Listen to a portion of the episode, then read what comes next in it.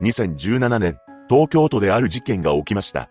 本件はとても有名な神社で起きたことから世間に衝撃が走ったのです。詳細を見ていきましょう。後に本件を起こすこととなる富岡重長は富岡八幡宮の宮司を務める一家に生まれました。富岡八幡宮は東京都江東区にある神社で年間30万人の来客がある観光スポットでもあります。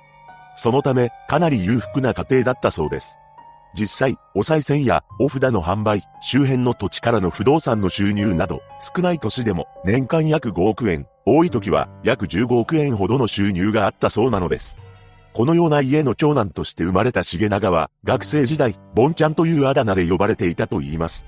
これは、ボンボンのボンだったらしく、周囲の友人も、重長が裕福な家庭の子供だと理解しており、からかっていたそうです。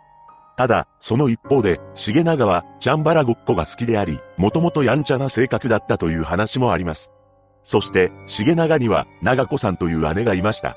彼女は、子供の時からリーダーシップを持ち、頭の回転が速い女性だったそうです。そんな中、重長は、大学進学を機に、徐々に変わっていきます。というのも、彼は友人に金を渡す代わりに、ボディーガードとして自分の周りを取り囲むようにしていたというのです。さらに、18歳の時には、高級車である、リンカーンを乗り回していました。その後、重長は、父親の後を継ぎ、富岡八幡宮の宮司になったのです。重長は、学生の時から金遣いが荒かったため、彼の過去を知っている地元の人間の中には、ふざけんな、と、陰口を叩く者もいたと言います。宮司になった重長は、さらなる参拝者増加に貢献し、収益を上げていきました。また、姉の長子さんは、富岡八幡宮の経理の仕事を務めており、事務員として弟の重長を支えていたそうです。そんな中、重長は一人の女性と結婚し、子宝にも恵まれています。こうして仕事も順調で家庭を持ち、とても充実した日々を送っていました。しかし、そんな日々は重長自身の行いによって崩壊していきます。なぜなら、宮司になった重長は、毎晩のように、銀座での見歩き、月に100万円から200万円を使い込んでいたからです。さらに、彼は、アメリカラスベガスに行き、カジノで合流していました。そうした金遣いの荒さに、嫌気がさした妻は、呆れ果てて、離婚してしまいます。その後、重長は、2回目の結婚をしたのですが、それも長くは続きません。何でも、彼は、妻がいるのにもかかわらず、クラブのホステスを愛人にしていたそうなのです。つまり、不倫ということなのですが、この事実が2番目の妻にバレてしまいました。こうして2回目の離婚となった重長は愛人だった女性と席を入れ、3人目の妻として迎え入れたのです。この妻が後に共犯者となるマリコという女でした。そんな中、重長が神社本庁に納めるお金を使い込んでいたことが発覚します。神社本庁は簡単に言うと日本全国の神社をまとめて管理している組織であり、神社の維持管理や祭事の開催などを行っているのです。主要な神社はほぼ神社本庁に加盟しています。そして、重長が巫女さんに手を出していることも問題となり、ついには宮司を辞めさせられることになりました。重長が宮司を辞めさせられたことで、父親がひとまず宮司に再任する運びとなります。この時、重長は退任を受け入れる見返りに1億2000万円の退職金と月々100万円近い手当を受け取ることを条件にしていたそうです。元はといえば、重長本人の悪行により辞めさせられることになったわけですから、このような手当が出ること自体疑問視されていますが、これは重長が今後神社関係者や富岡家に迷惑をかけないという約束のもとに行われています。つまり、金を渡すから、お前はおとなしくしていろ、と言われたようなものです。ただ、さすがに、毎月100万円近い手当を支給するのはおかしいという話が出たのか、満65歳まで月額30万円の宮司年金が支給されることになったのです。当初は100万円近い手当が支給されると思っていた重長は30万円に減額されたことで怒りの感情を持つようになります。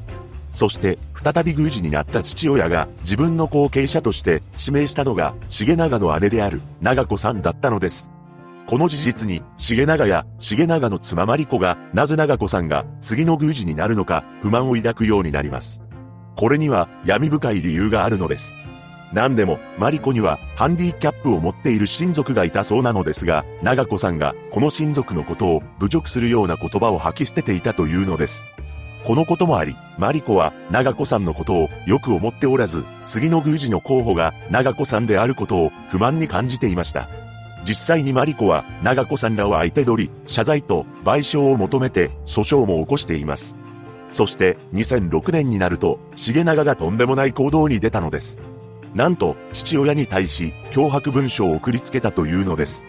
その内容は、積年の恨み、地獄へ送る、今年中に決着をつける、というものだったと言います。これを見た父親は、被害届を出そうと考えました。しかし、宮司である父親が国葬するというのは、まずいという話になったのです。そこで登場したのが、姉の長子さんでした。彼女は、父親の代わりに、警察に被害届を出したのです。そうして重長は、脅迫の疑いで逮捕されました。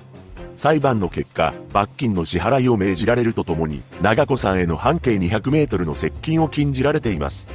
この一件以来、重長の恨みの対象は、長子さんへと向けられるようになったのです。それから、時は流れていき、2010年を迎えます。この年、父親が宮司を退任したため、長子さんが後を継ぐことになりました。しかし、ここである問題が生じます。それは、神社本庁が長子さんの宮司の任命を認めなかったことです。当時、富岡八幡宮は神社本庁に加盟していたため、宮司になる人間については神社本庁に認められる必要がありました。そのため、長子さんは正式に宮司になることはなく、宮司大武者となったのです。しかし、彼女はこの頃から過去の重長と同じような行動をとっていました。何でも、長子さんは新宿歌舞伎町のホストクラブに通っていたそうで、VIP ルームを使ったり、高級なお酒を入れており、月に200万円以上は使っていたそうなのです。さらに、いつもお店までは運転手付きの車で来ていました。そして、長子さんは2億円とも4億円とも言われている豪邸を建てています。中には1000万円のシャンデリアがあり、10匹以上の犬と一緒に一人で住んでいたそうです。これは地元でも有名になっていき、お賽銭御殿と呼ぶ人もいました。そんな中、不可解な出来事が発生します。どうやら神社本庁などに長子さんのあらぬ噂を書いた怪文書がばらまかれたというのです。これは重長がやったという証拠はないものの、周囲の人間は次のように思っていました。怪文書は重長がやったのだろう。長子さんの悪い噂をばらまくことで、何としてもまた宮司に戻りたいのではないか。そして2012年に父親が他界してしまいます。その後も神社本庁との話し合いは一向に進展しませんでした。結局長子さんが正式に宮司に任命されないまま事件が起きることとなる2017年がやってきます。この年の夏になると、重長は周囲の人間に電話をかけて姉長子さんの悪口を言いふらしていました。それでも、長子さんは周囲の人たちにごめんなさいと謝っていたそうです。そして彼女はブログを開設し、ある日の記事には意味深な内容を投稿しています。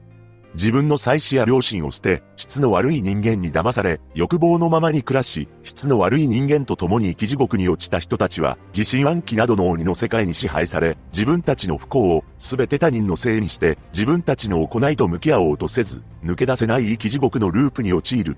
これが、重長に対してのメッセージ的なものだったのかはわかりません。そして、この時になると、富岡八幡宮の中で、ある話が持ち上がります。それは、神社本庁から離脱して、長子さんを宮司にしようというものでした。この噂を聞きつけた重長は、かねてから付き合いのある雑誌の記者に連絡を取り、次の言葉を言い放ちます。神社本庁から離脱してしまったら、今度こそ、長子が宮司に就任して、八幡宮があの女の独裁で没落する。自分や息子が再び宮司となって富岡を由緒正しき格式の備わった神社に戻す夢もついえてしまう。さらに、重長は茶化の入手ルートを教えてくれないか？などと聞いてきたそうです。この質問を受けた記者が、なぜそんな物騒なものが必要なのかと問い詰めると、重長は次のように答えました。長子をぶち殺したいんですよ。奴を手にかけて、私もあの世に行こうと思ってこうして、重長と長子さんの関係が悪化していく中、2017年9月28日、富岡八幡宮の責任役員会は、長子さんを宮司に任命しない理由が不明として神社本庁から離脱することを決定します。そのため、長子さんが正式に宮司に就任したのです。この事実を知った重長は、自分が宮司として戻る可能性がなくなったことを悟ります。そして、長子さんに対して必要に嫌がらせの電話をかけるようになったり、妻マリコ名義で神社本庁に告発状を送付するようになりました。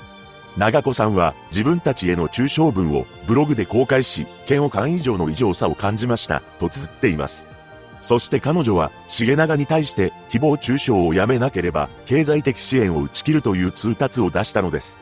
この通達を受けた重長は、嫌がらせ行為をやめ、おとなしくなりました。しかし、彼の憎悪は大きくなるばかりだったのです。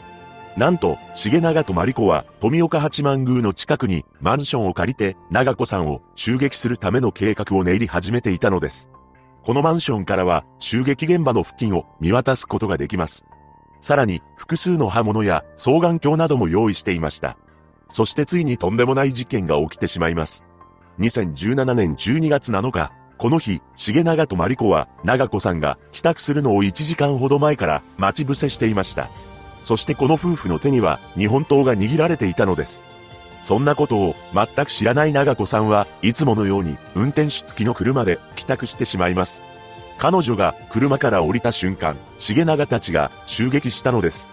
一度長子さんは車の中に身を隠したのですが、重長が引きずり出しています。